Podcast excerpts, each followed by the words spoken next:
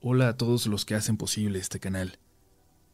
Vivo en la colonia Roma, en una zona cargada de mucha energía tal vez, no muy lejos de la legendaria Casa de las Brujas frente al Parque Río de Janeiro. La casa que habitamos desde los 90 siempre fue escenario de apariciones y fenómenos sobrenaturales, según nos decía la antigua dueña y la vecina. Pero para nosotros siempre fue más bien, o al menos en apariencia, un lugar pacífico e idílico para habitar, luego de haber rondado por zonas un poco peligrosas de la ciudad. Y digo que fue en apariencia porque por mucho tiempo ignoramos el calvario que vivía mi madre ahí. Ella tenía problemas psiquiátricos, sí, pero ninguno que involucrara alucinaciones. No tenía nada que explicara al hombre alto que veía pasar por el pasillo a las recámaras Nada que explicara a la mujer que a veces miraba llorar en el baño y que la hacía salir. Salir de la casa e irse a caminar por la zona hasta calmarse y poder regresar. Fueron años de visiones que mi madre tuvo que soportar en silencio, hasta que la convencieron de compartirlo con el resto de la familia. Recuerdo esa tarde cuando nos reunió y nos contó. Nos contó todo lo que veía, todo lo que experimentaba desde años atrás. Y más que miedo, aunque yo era muy chica, más que miedo lo que sentí en ese momento fue una tristeza, una desolación y desesperación por no poder hacer nada por mi madre. Empezamos a cuidarla mucho. Nos turnamos entre todos para no dejarla sola en ningún momento, para que siempre hubiera alguien junto con ella, para que esas visiones no la atormentaran cuando era más vulnerable y parecía tener cierto efecto positivo. Hasta que una mañana nos encontramos a mi padre en la cocina preparando café, pero con la cara que denotaba que no había dormido en toda la noche. Y es que cuando apenas conciliaba el sueño, mi mamá gritó. Lo despertó estando horrorizada. Decía que el hombre alto había abierto la puerta y arrastrándose se metió debajo de la cama. Mi papá quiso calmarla, pero al mismo tiempo notó que la puerta sí estaba abierta, y aún así pensó que tal vez así estaba y probablemente mi madre había tenido un mal sueño nada más. Revisó el cuarto, revisó todo, debajo de la cama, el closet, la sala y la cocina, y no había rastro de eso que vio mi mamá. Pero se quedó despierto de todos modos, y le pidió que ella durmiera. Le prometió que velaría su sueño. El resto de la noche fue tranquila, al menos para mi papá. Mi mamá siguió soñando con ese hombre y con la mujer que veía en el baño. La soñó intentando salir de la casa, pero este hombre alto se lo impedía. Decía que su misión era mantenerla ahí por toda la eternidad, atormentándola por todo lo que ella hizo en vida. Mi madre despertó asustada, triste y empezó a decaer en su salud, en otros problemas que empezó a quejar. Y poco después ocurrió. Regresamos de la escuela y la encontramos ahí, en su cama. Parecía dormida, pero había decidido irse, con esas pastillas que a veces la calmaban Decidió irse porque las visiones eran insoportables, pero sobre todo por, por el dolor. Y nos dolió también a nosotros. Nos dolió en el alma, pero en el fondo no podíamos culparla. Nos iba a hacer falta como nunca. Nos iba a hacer falta toda la vida, pero esos últimos años. Mi madre parecía ya no disfrutar seguir viviendo. Tan solo dos o tres momentos alegres a la semana, pero sobre todo, mucho dolor. Eso es lo que vivía. Miedo, desesperación. Esas fueron las constantes en sus últimos años. Después, esos meses que le siguieron, me tocó a mí vivir de alguna forma la misma desesperación, la misma tristeza, la misma depresión. Y es que de toda la familia, sin duda, yo fui la que tuvo menos fuerza, menos entereza para vivir con la pérdida. Me empecé a obsesionar quizás con contactarla por una última vez, por hablar con mi mamá, por saber que estaba bien, que me había perdonado. Y lo hice, o lo intenté, de todas las formas que podía. Y confieso que en estos momentos de mi vida busqué información hasta con las personas menos indicadas. Lo sé, y en gran parte, lo que pasó después es mi responsabilidad. Pero yo no sabía lo que estaba buscando. No sabía lo que estaba a punto de encontrar. Así fue como una amiga de una amiga, así tan indirecto como suena, se enteró de mis investigaciones, de mi intención, y me dijo que conocía una forma de ayudarme. Era a través de una Ouija, pero no una Ouija cualquiera, como las que puedes encontrar junto a los juegos de mesa. Era una tabla preparada, una tabla que se prepara específicamente para cada persona, que pasaba por un ritual y con la cual te garantizaban que podrías contactar con otro plano, que tendrías todas las respuestas necesarias. Contacté con las personas. Me pidieron un depósito. No me entregaban comprobante ni nada y sería un depósito a través de la tarjeta de una tienda, y ellos me avisarían cuando estuvieran listos para hacer la entrega. Y aunque suena como un fraude, era tanta mi desesperación que acepté. Y pasaron semanas tantas que pensé que en serio me habían timado. Y recuerdo también que estuve a punto de perderme esa llamada, cuando me hablaron a la casa para decirme que ya todo estaba listo. Y desearía haberla perdido. Me citaron para esa misma noche, cerca de las once y media, en la estación Panteones del metro, apenas a tiempo para regresar a la casa. Me dijeron que reconocería a quien me la llevaba por una bolsa negra. Y sí, el andén estaba prácticamente solo y reconocí al señor en cuanto bajé del metro. Y eso que no le vi la bolsa. Pero simplemente se veía así, como te puedes imaginar a alguien que te va a vender una Ouija especial. Me clavó la mirada y me asustó, pero su tono fue sumamente amable, aunque serio. Me dio unas cuantas instrucciones, volteó para todos lados y luego me enseñó la tabla. La volvió a guardar en la bolsa negra. Me la dio. Me deseó suerte y se fue. Y yo corrí para tomar el siguiente tren y regresar. Aunque faltaban semanas para que pudiera utilizarla, y es que según sus instrucciones, lo mejor que podía hacer era esperar para comunicarme con mi mamá justo el día de los muertos.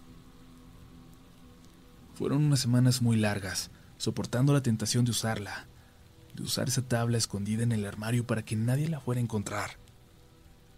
Y al final llegó el día, y una de mis mejores amigas, de la que también les pido no mencionar el nombre, me acompañó para que no lo hiciera sola. Estaba preocupada por mí. No podría explicarles mi sentimiento cuando después de tanto esperar, después de la preparación de ese día y de haberlo intentado durante un rato, el cursor se movió de repente y se dirigió a la luna. Le pregunté si había alguien ahí. Respondió que sí. Le... Le pregunté si era mi mamá. Me dijo que sí. Le pregunté si estaba bien y respondió que pronto. Finalmente estaba hablando con ella y me dijo que no tenía ningún resentimiento contra nosotros, que iba a estar bien.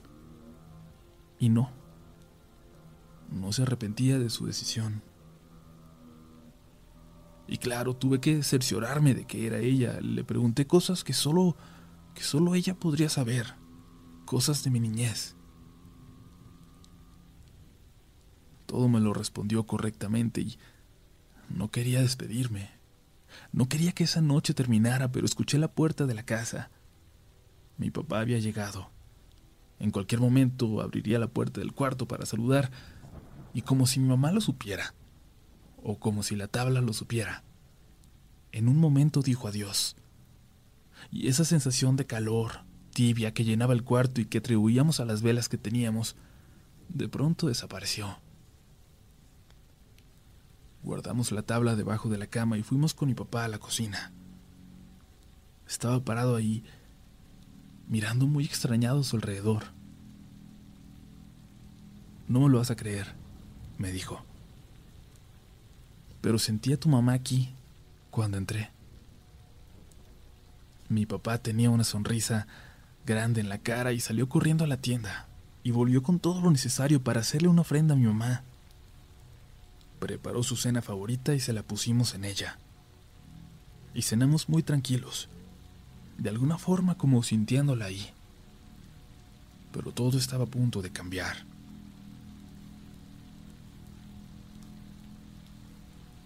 Esa noche escuché a mi papá hablar en su cuarto, y luego cómo salió apresurado y se fue a la cocina. Me levanté para ver cómo estaba y se veía extraño, pero me aseguró que todo estaba bien. La verdad, lo que supimos hasta tiempo después fue que cuando se levantó al baño, en la regadera estaba esa mujer. La mujer llorando que había atormentado a mi mamá por tanto tiempo. Y era la primera vez que alguien que no fuera mi madre la veía. Y en ese momento yo no lo sabía, pero cerca de las 3 de la mañana me volvió a despertar el sonido de mi papá caminando por la casa. Para ese momento ya me había preocupado, así que me levanté para preguntarle de verdad qué estaba pasando.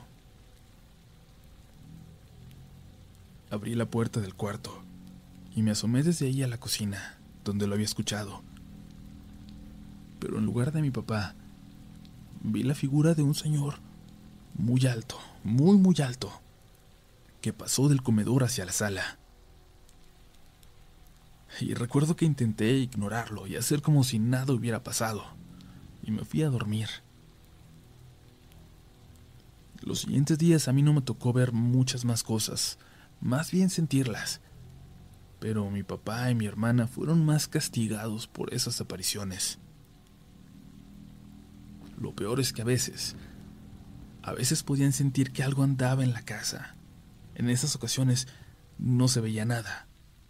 Y por el contrario, cuando estaban más tranquilos, cuando estaban relajados, de pronto se les aparecía alguna de las dos figuras, mirándolos desde la oscuridad, pasando por el pasillo caminando como si nada. Como mi hermana y yo no teníamos baño en nuestros cuartos, era muy común que nos levantáramos en la noche y a ella le tocaba ver la figura del hombre alto, paseándose entre la sala y el comedor, cuando todo estaba oscuro. Y entonces volví a buscar a mi madre a través de la tabla, y esa primera vez, se supone, se supone también había podido hablar con ella, hasta que comenzó a decir cosas muy raras. Esa vez yo estaba jugando sola mi supuesta mamá me pedía que hiciera cosas para que pudiera estar cerca de nosotros siempre. Cosas que no les puedo repetir, porque ahora entiendo que eran para facilitar la presencia de estos otros entes. Y evidentemente no las hice. Le dije que no las iba a hacer. Y reuniendo todo el valor del que era capaz, le pregunté si en realidad era mi madre. Le exigí que me dijera la verdad y me dijo que no. Me dijo que era otra presencia, que había sido humano, pero quería regresar. Quería regresar a este mundo por lo menos para sentirse un poco vivo, para no sentir dolor. Era un hombre que había muerto en la casa de enseguida muchos años atrás, o al menos eso es lo que dijo. Y sabía, él sabía que había otras presencias en la casa, y él quería estar también de este lado como ellas. Le pregunté si se refería a las dos presencias que veía mi mamá y me dijo que no. Que había al menos cuatro entes en la casa, cuatro fantasmas y un demonio. Un demonio al que yo había dejado salir, que se alimentaba de nosotros, un demonio que no podíamos ver, pero que podíamos sentir todos. Y entonces entendí esa depresión que nos atrapaba de repente, esa vibra en la casa que de pronto nos aplastaba a todos. Apenas una semana después, cuando buscaba ayuda y seguí intentando contactar a mi mamá, una respiración en mi sueño me asustó tanto que me hizo despertar. Estaba soñando que tenía a alguien arriba de mí, que me estaba robando el aliento, pero luché y luché por despertarme y al final pude hacerlo. Al abrir los ojos me tranquilicé al no ver a esa cosa sobre mí. Me calmé, pero entonces lo vi salir de la esquina del cuarto, de la oscuridad. Era una cosa como una persona sin rostro, muy flaca, que en cuatro patas y con las rodillas volteadas como los perros, caminó por el cuarto y luego atravesó la puerta para desaparecer por ella. Pero pude escuchar sus pasos en mi recámara y fuera de ella. Pude saber que era real, y algo dentro de mí me dijo que era ese demonio que de alguna manera yo había dejado entrar la casa. Y continuaron las apariciones, cada vez más. Personas, seres que nunca antes habíamos visto. La casa se volvió inhabitable, nuestros amigos dejaron de ir, nuestra familia también, y es que todos veían a estas cosas, pero no se atrevían a decirlo. Y es que, ¿cómo le dirías a alguien que viste un fantasma en su casa? Empezamos sin decirnos unos a otros por qué, porque nuestra comunicación nunca fue buena, a buscar pretextos para salir de ahí. Solos o todos juntos como familia, buscábamos oportunidades para no estar ahí. Pero recuerdo especialmente bien cuando fuimos a la casa de una de mis tías en Veracruz, una casa muy cerca de la playa donde teníamos algunos de nuestros recuerdos más preciados, más felices. Una casa que para nosotros solo representaba felicidad y que visitamos en esa ocasión aprovechando un puente. Esas cosas, o algunas de ellas, nos siguieron. En medio de la cena, cuando estábamos bromeando, se los juro, en medio de la cena, vimos cómo por la ventana de la cocina se asomaba ese hombre alto. Lo vimos todos, mi hermana, mi papá, mis tíos, mi prima todos. El hombre se asomaba y luego caminó hacia la parte de atrás de la casa. No nos atrevimos a decir que él había ido con nosotros. Mi papá fingió que pensaba que era un intruso y salió con mi tío a revisar. Evidentemente no encontraron nada. Y un rato después, esa noche, un grito de mi prima, que luego no dejaba de repetir llorando, que había una mujer en la bañera. Nos convenció de que era momento de volver. Y es que no solo no nos habíamos librado de estas cosas, sino que ahora estábamos involucrando a gente que no tenía nada que ver. En el camino de regreso me atreví a confesarles lo que había hecho. Me atreví a confesarles sobre la Ouija escondida en mi armario. Y nunca, Nunca, nunca los había sentido tan molestos conmigo. Pero también creo que nos sirvió hablarlo por fin, ya que hasta ese momento por fin aceptamos lo que todos sabíamos y así, al final, estábamos listos para pedir ayuda. Y lo primero que nos dijeron era que no podíamos deshacernos de la tabla. Y créanme, yo ya lo había intentado. Pero incluso si lográbamos destruirla, nos decían, si lográbamos tirarla, iba a volver, con más fuerza, con más furia. El paso tenía que ser gradual y muy pensado.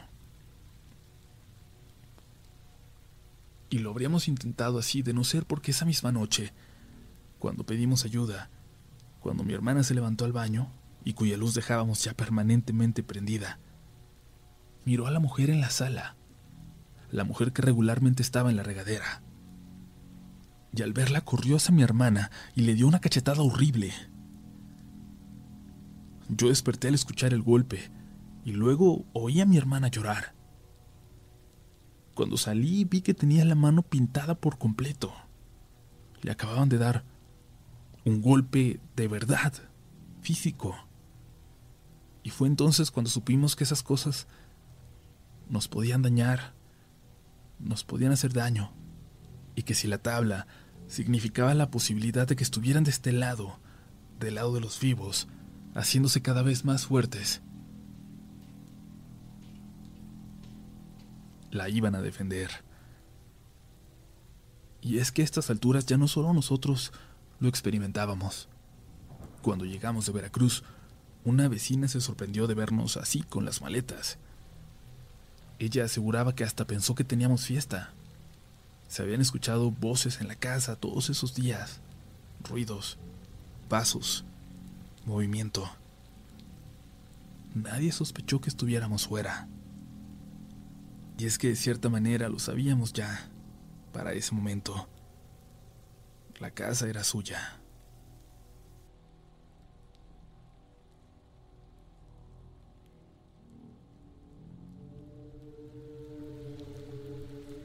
¿Saben una cosa? Sus relatos están cargados de energía. Y yo sé que a lo mejor no van a publicar esta parte porque puede asustar a la gente y provocar que los dejaran de escuchar. Pero les prometo que están cargados de energía.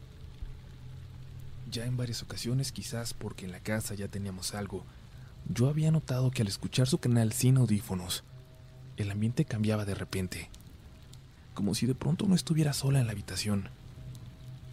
Hasta ese momento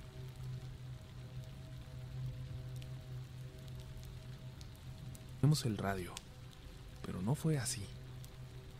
Estoy segura que llegué a escuchar voces que inicialmente pensé que eran parte de sus efectos y ambientación voces de lo que en realidad vivía en esta casa. Mi hermana asegura haber sentido cosas similares, pero al ver determinadas películas de terror, películas pesadas, densas, ya se imaginarán como cuáles. Yo sabía que mi hermana se ponía de nervios cada que veía películas de terror, pero la verdad es parte de nuestra educación.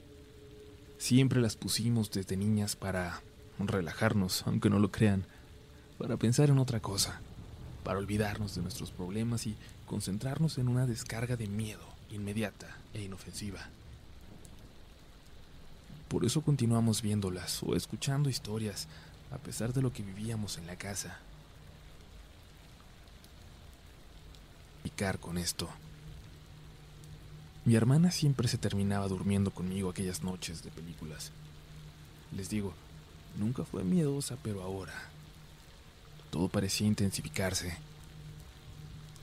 Una de esas noches la escuché viendo El Exorcista. Sí, así de loca era ella. Y luego escuché cómo apagó todo en la sala. Mi papá estaba dormido desde hace un rato, y la verdad yo estaba más dormida que despierta. Por lo que escuché, dejó su vaso en la cocina y luego vino caminando hacia mi cuarto. La puerta estaba entreabierta. Se metió entre mis cobijas y se puso detrás de mí. Me pegó con la rodilla en la espalda. Siempre lo hacía. Y entonces se escuchó algo en la cocina. Algo andaba ahí, como moviendo las cosas.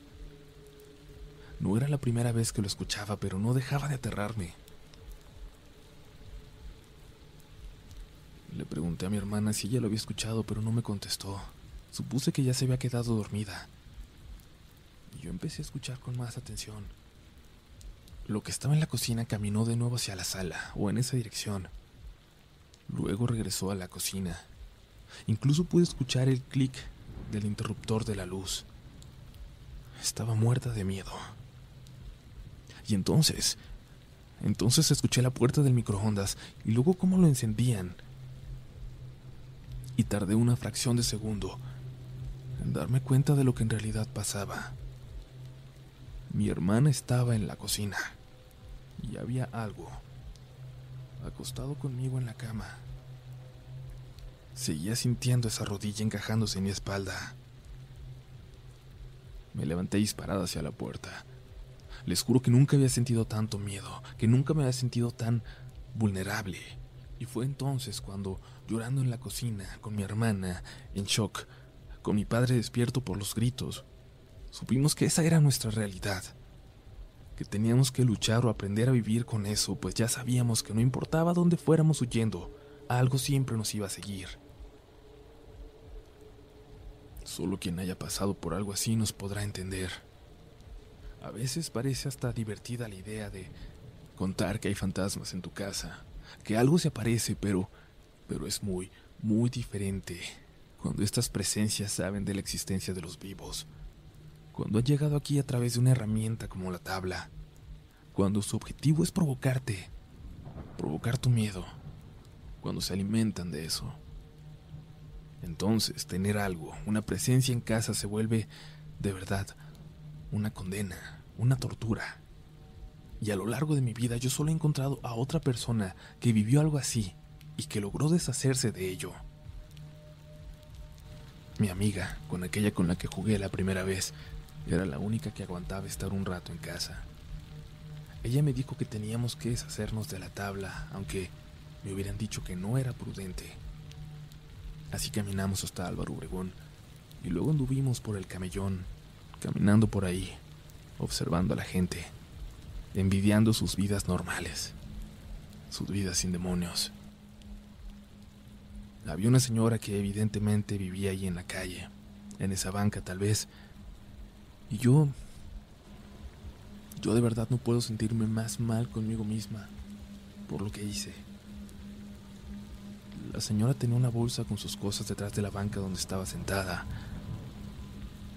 Y yo dejé la tabla junto a ella, esperando que no se diera cuenta. Lo logré y la señora se quedó hablando sola mientras yo me alejaba con lágrimas en los ojos. Nunca me había sentido tan llena de culpa y yo sé que cualquier persona que escuche esta parte de la historia me va a culpar. Pero les pido que por un momento entiendan que estaba buscando medidas desesperadas para salvar a mi familia. Caminamos hasta el Parque Río de Janeiro, que estaba de camino a mi casa. Yo sé que de ese parque se dicen muchas cosas, yo sé que se habla de la casa de las brujas, pero yo nunca había sentido nada raro. Hasta esa ocasión. No eran aún ni las 10 de la noche y el parque parecía estar desierto. Todas las personas que salen a pasear a sus perros cada noche parecían haber decidido no hacerlo. No había un alma en todo el lugar.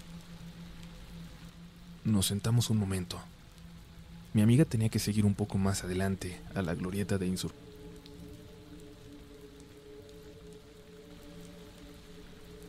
y entonces una voz nos hizo voltear hacia esa calle desde la cual veníamos, y pudimos ver a lo lejos, a una cuadra más o menos, la silueta de una mujer caminando apresurada. No sé, mi amiga, pero yo pude reconocer, o creí reconocer, a la mujer a la que acabábamos de dejarle la tabla.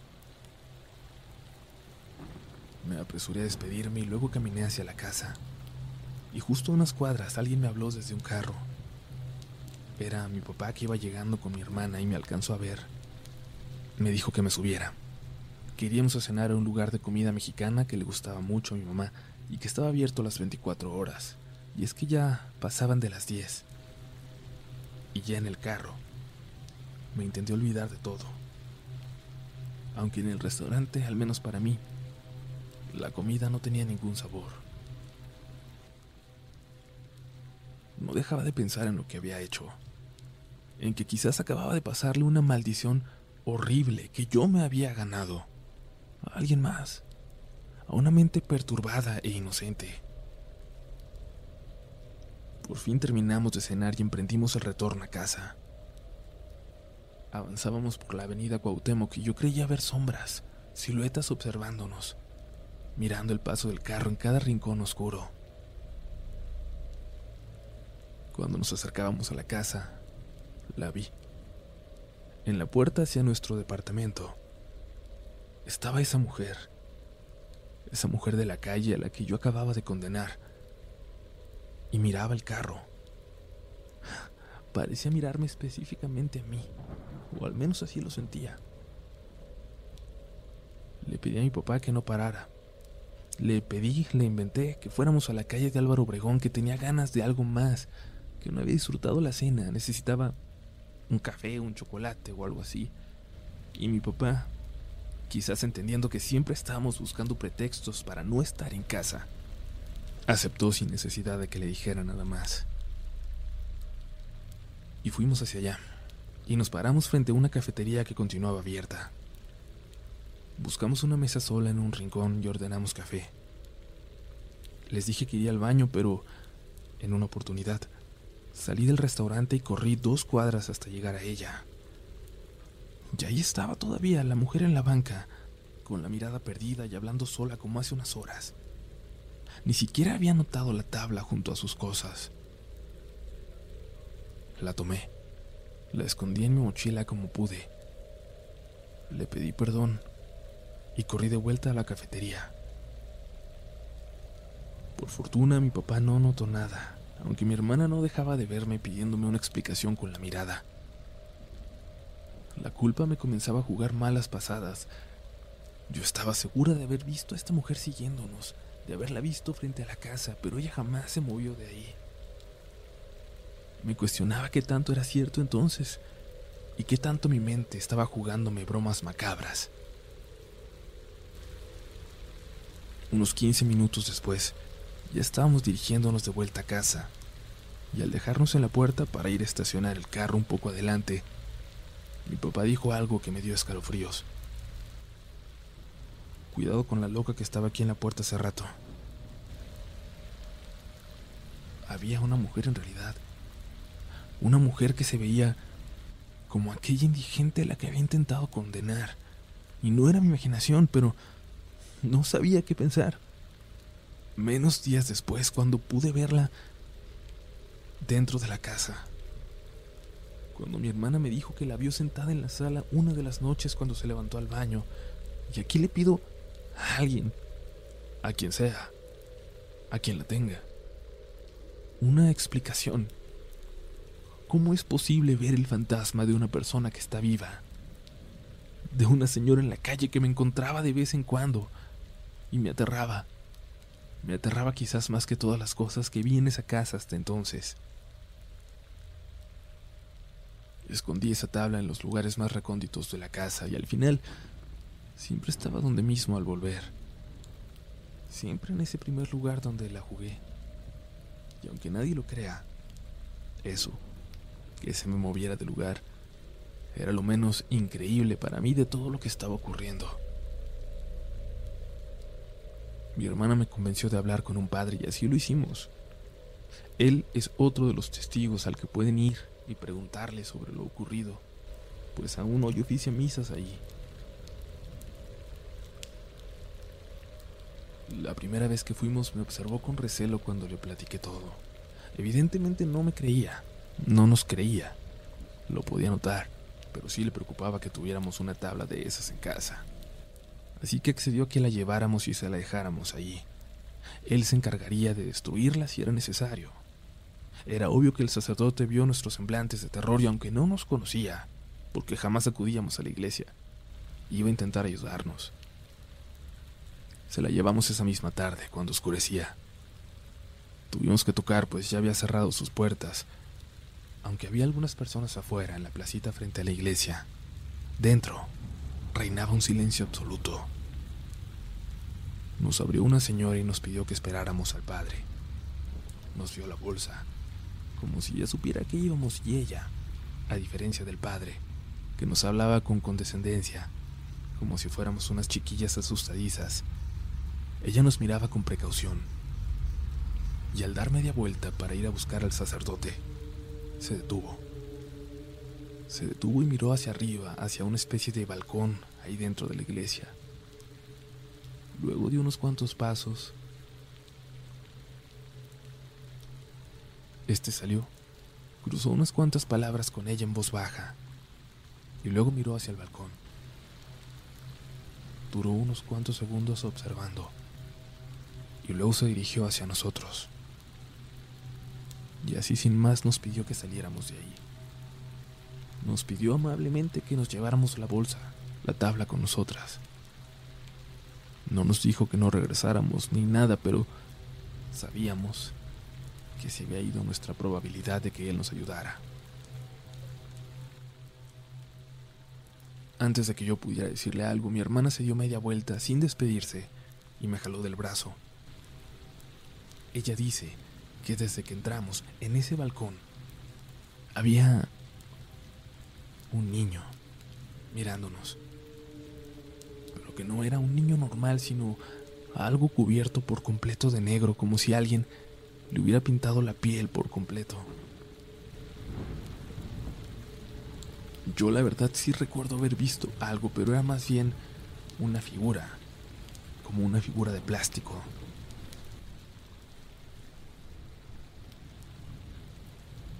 Alguna presencia, pero la conducta del padre sí fue bastante extraña. Y aquí, aquí tengo que llegar a una de las partes más dolorosas para mí de compartir, porque incluyen a mi mamá. Pero sé, de verdad sé que lo que vi no era ella. Ahora ya hasta dudo que haya sido ella, en algún momento, la que habló conmigo a través de la tabla. Y es que una tarde, apenas, apenas oscureciendo, yo vi a mi mamá caminar por el techo. Por nuestro techo, por la parte de adentro, de cabeza, como si el techo fuera el piso para ella. Mi hermana estaba en su cuarto, mi papá por llegar. Era una tarde cualquiera. Había habido sol y de repente vi eso y estaba vestida como ella, con la blusa rosa con la que siempre la recordaba, pero su rostro no era su rostro. Su rostro estaba descompuesto. Eran solo tirones de piel y sangre y yo sé, yo sé que no era ella. Sé que lo que vi era un truco para asustarme más, para que me doliera más. Y es que eso, ese demonio que había salido por la tabla, se alimentaba precisamente de nuestro dolor, de la tristeza. Me daba miedo lo que lo que podría hacer para seguirnosla provocando. Le grité a mi hermana para que saliera, pero ella no la vio. Y la convencí de que se saliera de la casa conmigo y caminamos, y caminamos por no sé cuánto tiempo y entonces nos topamos con eso, con ese local dedicado a un chamán es la única forma de decirle porque así se describe, que es la cosa más extraña del mundo para encontrarse incluso en una colonia tan hipster como la Roma. Pero fue esta persona la primera que nos ayudó realmente. Entramos como si estuviéramos curioseando en su tienda y enseguida se acercó, diciendo que sabía que no íbamos a comprar, que cómo nos podía ayudar y apenas le explicaba, me interrumpió y nos citó para la mañana siguiente.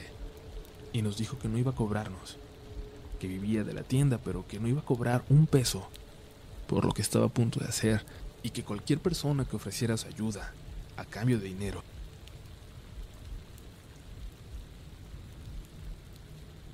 puede cobrar por utilizar un don que nos fue regalado a nosotros, nos dijo. Y esto se los cuento yo solo como advertencia para que jamás vayan a confiar en alguien que les pida dinero por una ayuda en situaciones de este tipo.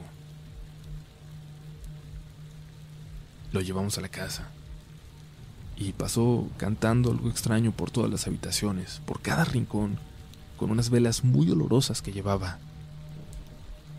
Dejó quemando inciensos y nos dijo que tendría que llevar a cabo un ritual, que llevaría horas, toda una noche. Y luego lo difícil fue convencer a mi papá de que aceptara. Y es que por alguna razón seguía negándose a aceptar que nos estaba ocurriendo todo esto. Quería fingir que todo era normal, que a muchas familias les toca lidiar con espantos en algún momento. Él jamás había pensado algo así, ni creía en nada. Pero ahora era más fuerte su necesidad de incredulidad que las fuerzas que le quedaban para buscar una solución. Y es que esa su incredulidad forzada era quizás la única esperanza de cordura que le quedaba. No iba a dejar que nada de eso ocurriera en la casa, nada que, según él, pudiera empeorar todavía más la situación. Pero al día siguiente, cuando llegué de la escuela, me encontré al señor, al chamán, platicando con mi papá en la puerta de la casa y habían estado platicando un buen rato por lo que pude saber. Y no sé qué tanto habrá dicho, qué razones o qué tan convincente fue en su tono, pero al final convenció a mi papá, aunque no quería que nosotras estuviéramos presentes. Y aunque yo sentía la evidente responsabilidad en todo esto, acepté porque estaba segura de que era necesario. Pasaron varios días para que pudiéramos hacer este último intento, pero el chamán me había dejado instrucciones. Me había dicho cosas que tendría que hacer mientras tanto. Y entre estas, incluían volver a utilizar la tabla. Decirle ciertas cosas en particular.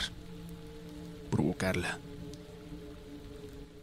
Decía que lo que fuera que la habitara tendría que descubrirse. Tenía que sentirse fuerte, todopoderosa. De alguna forma yo sabía que eso, lo que salió a través de la tabla, ya había habitado la casa. Y es que ya había atormentado a mi madre.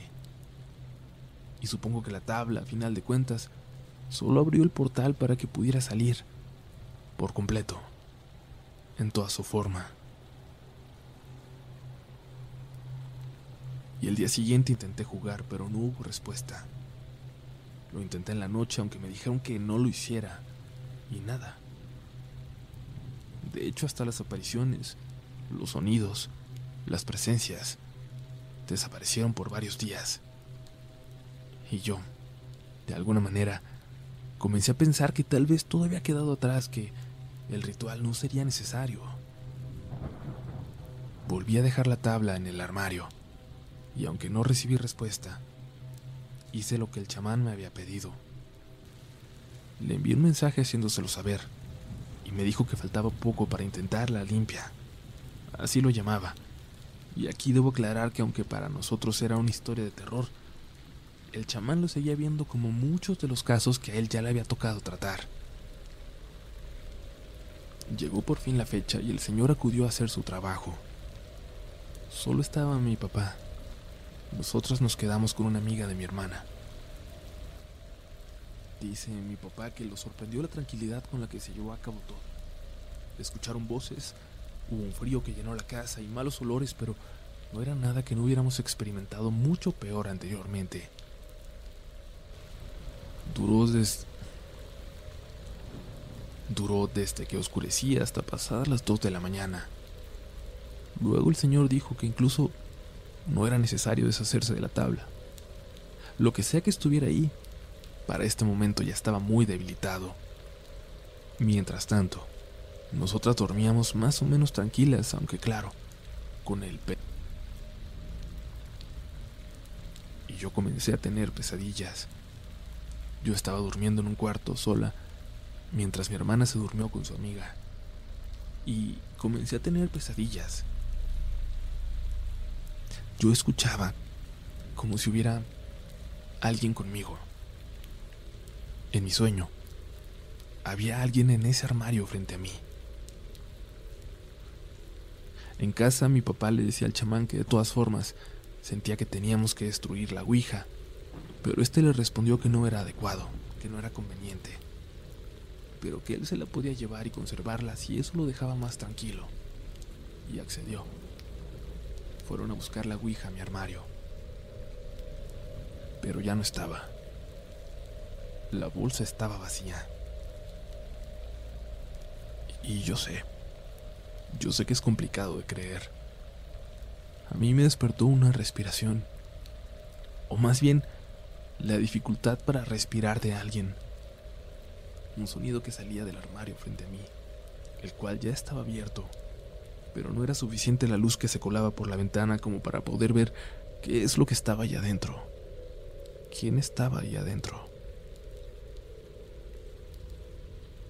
y luego escuché a mi hermana, llamándome asustada desde la habitación de lado. Cuando salí del shock, corrí con ella para ver qué ocurría, y vi que la Ouija estaba en su mochila. Y sé que yo no la puse ahí, y estoy completamente segura de que mi hermana tampoco lo hizo. La mamá de mi amiga despertó y salió para ver por qué había tanto escándalo y el frío. Ese frío que de repente llenaba nuestra casa. Se había apoderado también de ese lugar. Allá también, siguiéndonos. Dormimos todas en la sala. Estoy completamente segura de que todas lo sentimos. Incluso la mamá de mi amiga. Había alguien más en esa casa con nosotras. Tuvimos que buscar nuevamente al chamán y llevó a cabo otro ritual para el cual le pidió a mi papá que no hubiera nadie, nadie en la casa. Incluso pidió que lo acompañaran varias personas, al parecer que trabajaban también con esas energías. Y lo llevaron a cabo durante dos noches. Y luego nos recibió el chamán en nuestra casa esa mañana.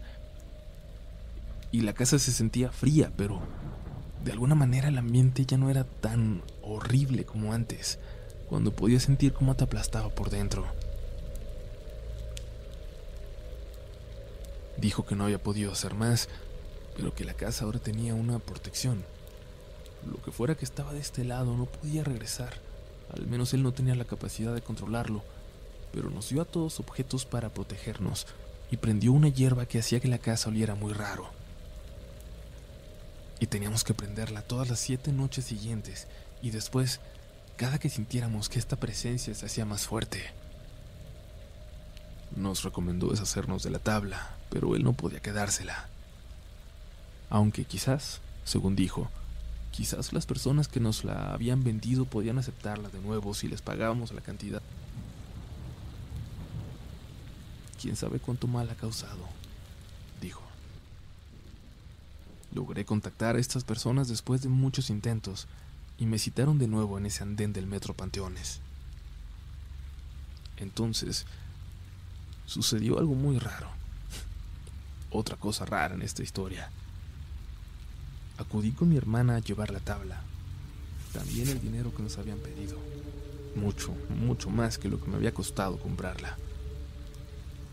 Esta vez, nosotras fuimos las primeras en llegar. Esperamos varios minutos. Era un domingo bastante tarde y el lugar ya estaba vacío. Y entonces noté a este hombre llegando en uno de los trenes. Le hice una seña con la mano pero las puertas se abrieron y él no se bajó. Ni siquiera se levantó de su asiento. Las puertas se volvieron a cerrar y, y él tan solo bajó su mirada mientras el tren se alejaba. Pero lo extraño es que sentado a un lado de él, de espaldas, estaba un hombre muy alto, muy, muy alto y muy similar a aquella visión que tenía semanas sin aparecerse en la casa. El tren se fue y se llevó las respuestas. No volvieron a contestar mis llamados o mensajes. Las cosas en casa fueron raras después. De repente veíamos sombras, figuras borrosas, pero ya no como antes, con toda claridad, como si fueran personas. De hecho, quizás fue nuestra vecina la única que siguió viendo cosas así, nítidas. Nos dijo que una noche que no pasamos allí, había observado desde la ventana de su sala, que quedaba de frente a la nuestra, entre las rendijas de las persianas, a cuatro figuras sentadas en el piso, alrededor de una tabla, de una tabla negra. Y claro, aunque ella sabía de los fantasmas y se había dado cuenta de los rituales del chamán, ella jamás se había enterado de que había una tabla Ouija como protagonista de estas desgracias. Y lentamente, conforme fuimos de alguna manera superando la pena, el duelo por mi mamá, la intensidad de la actividad disminuyó. Pero aún así no... No poníamos ya cosas de terror en la casa. Siempre, indudablemente, siempre sentíamos que algo regresaba, que algo se acercaba cuando lo hacíamos. He querido deshacerme de la tabla. A veces escucho que alguien la mueve en el closet y la hemos encontrado varias veces afuera del lugar donde la guardo. Incluso puesta como cuando la jugué por primera vez. Pero no puedo. No puedo destruirla porque significaría perder el control, según el chamán. Y si se la doy a alguien, lo condeno a recibir estas visitas, como quizás Alguien me condenó a mí. Quizás. el chamán, el padre, hasta el número de teléfono de las personas que me vendieron la tabla. Todo lo pongo a su disposición. Todos los contactos necesarios por si deciden corroborar los detalles de esta historia. Sé que es difícil de creer. Me encantaría no haberlo vivido. Me encantaría que todo fuera un cuento. Y bueno, como seguramente quieren saber qué ha pasado últimamente, tan fuertes siguen siendo las manifestaciones aquí, les voy a contar. Todo ha disminuido en intensidad, de no ser por algo, por algo que sigue atormentando, sobre todo a mi hermana. Continuamente, al menos una o dos veces a la semana, escucha una risa, una risa que se atraganta en algún lugar de su cuarto. Con el tiempo pudo notar de dónde provenía. De dónde provenía esa risa que se escucha por unos cuantos segundos y luego se calla para esperar varias noches hasta volver a aparecer. Esa risa sale de debajo de su cama, pero nunca nos hemos atrevido a ver. Muchas gracias por escucharme. Les dejo mi contacto. Estoy a disposición de todas sus preguntas.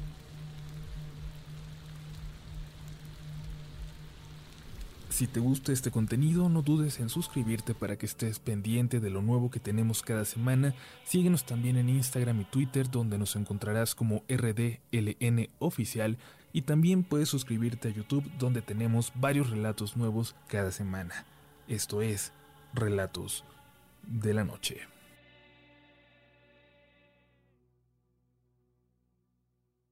¿Te preocupas por tu familia? Entonces, ¿por qué darles solo huevos ordinarios cuando pueden disfrutar de lo mejor? Eggland's Best, los únicos huevos con ese delicioso sabor fresco de granja, además de la mejor nutrición, como 6 veces más vitamina D, 10 veces más vitamina E y 25% menos de grasa saturada que los huevos regulares, además de muchos otros nutrientes importantes. Así que, dales los mejores huevos. Eggland's Best, mejor sabor, mejor nutrición, mejores huevos.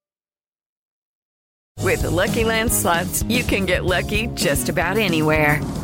This is your captain speaking. Uh, we've got clear runway and the weather's fine, but we're just going to circle up here a while and uh, get lucky. No, no, nothing like that. It's just these cash prizes add up quick. So I suggest you sit back, keep your tray table upright, and start getting lucky. Play for free at LuckyLandSlots.com. Are you feeling lucky? No purchase necessary. Void where prohibited by law. 18 plus terms and conditions apply. See website for details.